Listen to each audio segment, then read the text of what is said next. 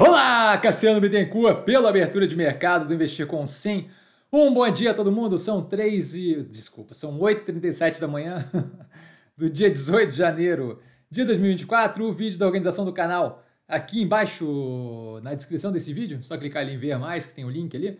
Tá, eu começo com um disclaimer que eu falo aqui nada mais é do que minha opinião sobre investimento, a forma como eu invisto.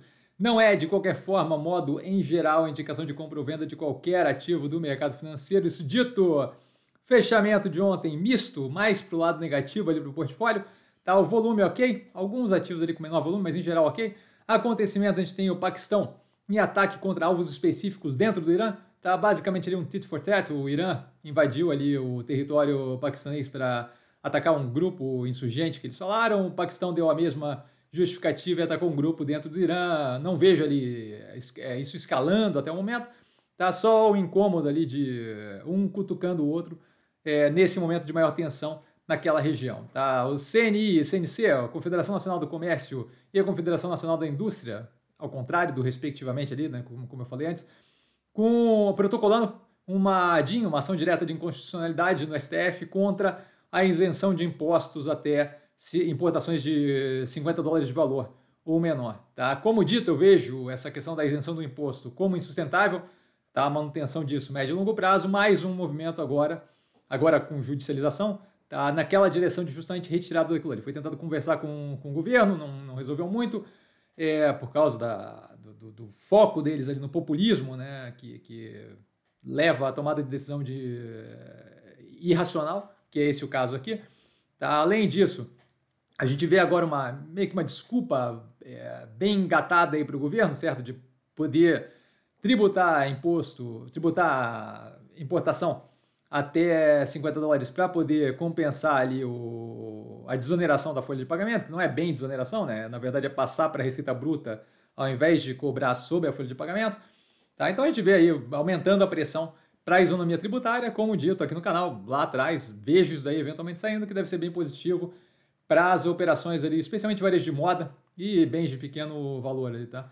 Gerdau, com, vendendo participação numa JV, numa joint venture da, chamada Daico, tá? Ele está vendendo a participação de 49,85% para a operação que tem o restante da operação, tá? De produção de ossos longos é, na América do Sul, América Central ali, tá? A localização.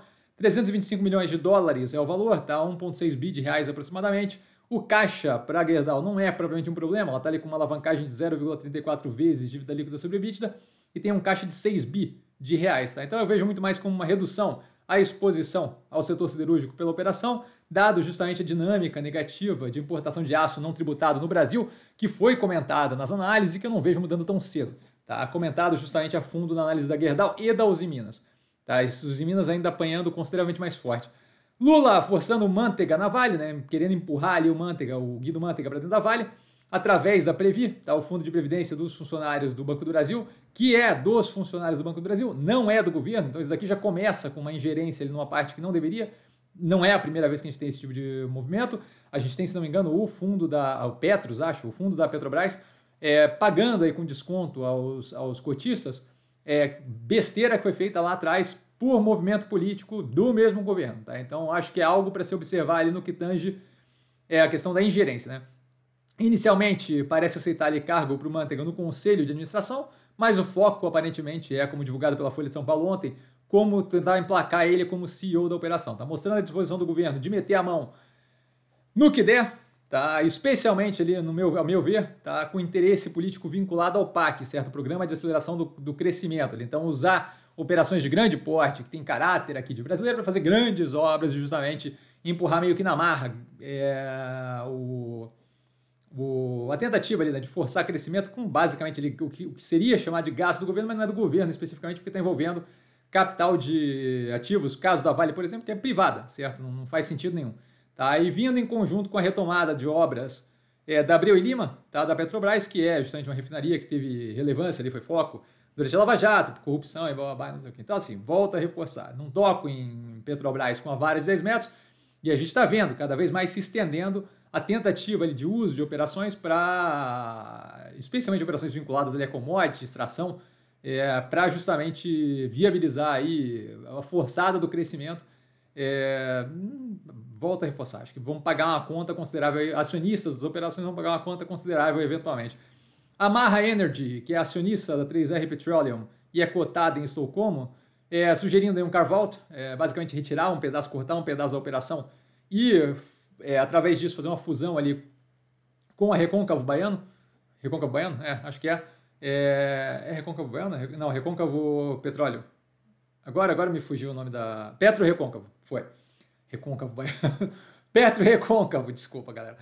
É, com a fusão, pegar a parte onshore de exploração dos campos ali da, da 3R Petroleum e fundir com a parte onshore da Petro Recôncavo, que, que eram operadas pela Petrobras em conjunto e acabam tendo ali um ganho de sinergia se for feita essa parte, dessa forma. O intuito é justamente gerar essas sinergias por campos operando junto, tá? sob a tutela da, da Petro tá? o offshore continua com a 3R Petroleum e em troca daquela parte cedida, a cisão ali, o carve-out, da 3R Petroleum onshore para a Petro Recôncavo, a gente teria a entrega pela Petro Recôncavo de uma ação é, da RECV3, né, a ação da empresa, para cada ação detida da 3R Petroleum, a RRRP3, em posse dos atuais acionistas. Então, é um processo ainda que ainda tem é o que correr, mas basicamente a ideia inicial é essa. Tá? Tem explicado também no short, acho que no short eu deixei mais claro.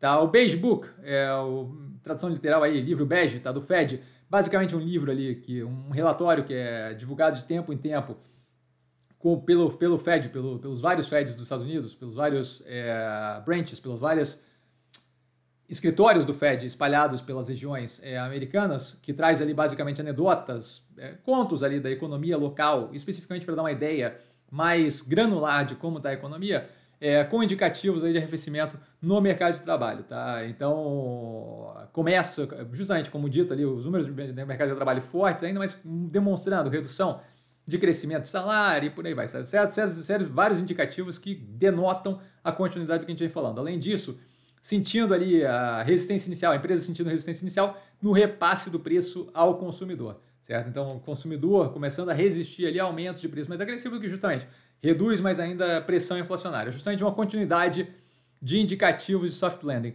Nesse quesito aqui do Beige Book, a galera do Planet Money e do The Indicator, é, os podcasts ali, do NPR, é, ambos têm, se não me engano, não lembro em qual dos dois que é publicado, mas todos, todo de tempo em tempo, toda vez que é publicado, agora deve ter mais um, eles publicam o Beiges, Beiges Awards, que é uma brincadeira com Oscar ou qualquer coisa do gênero, onde eles dão um prêmio para o artigo melhor escrito no Beige Book.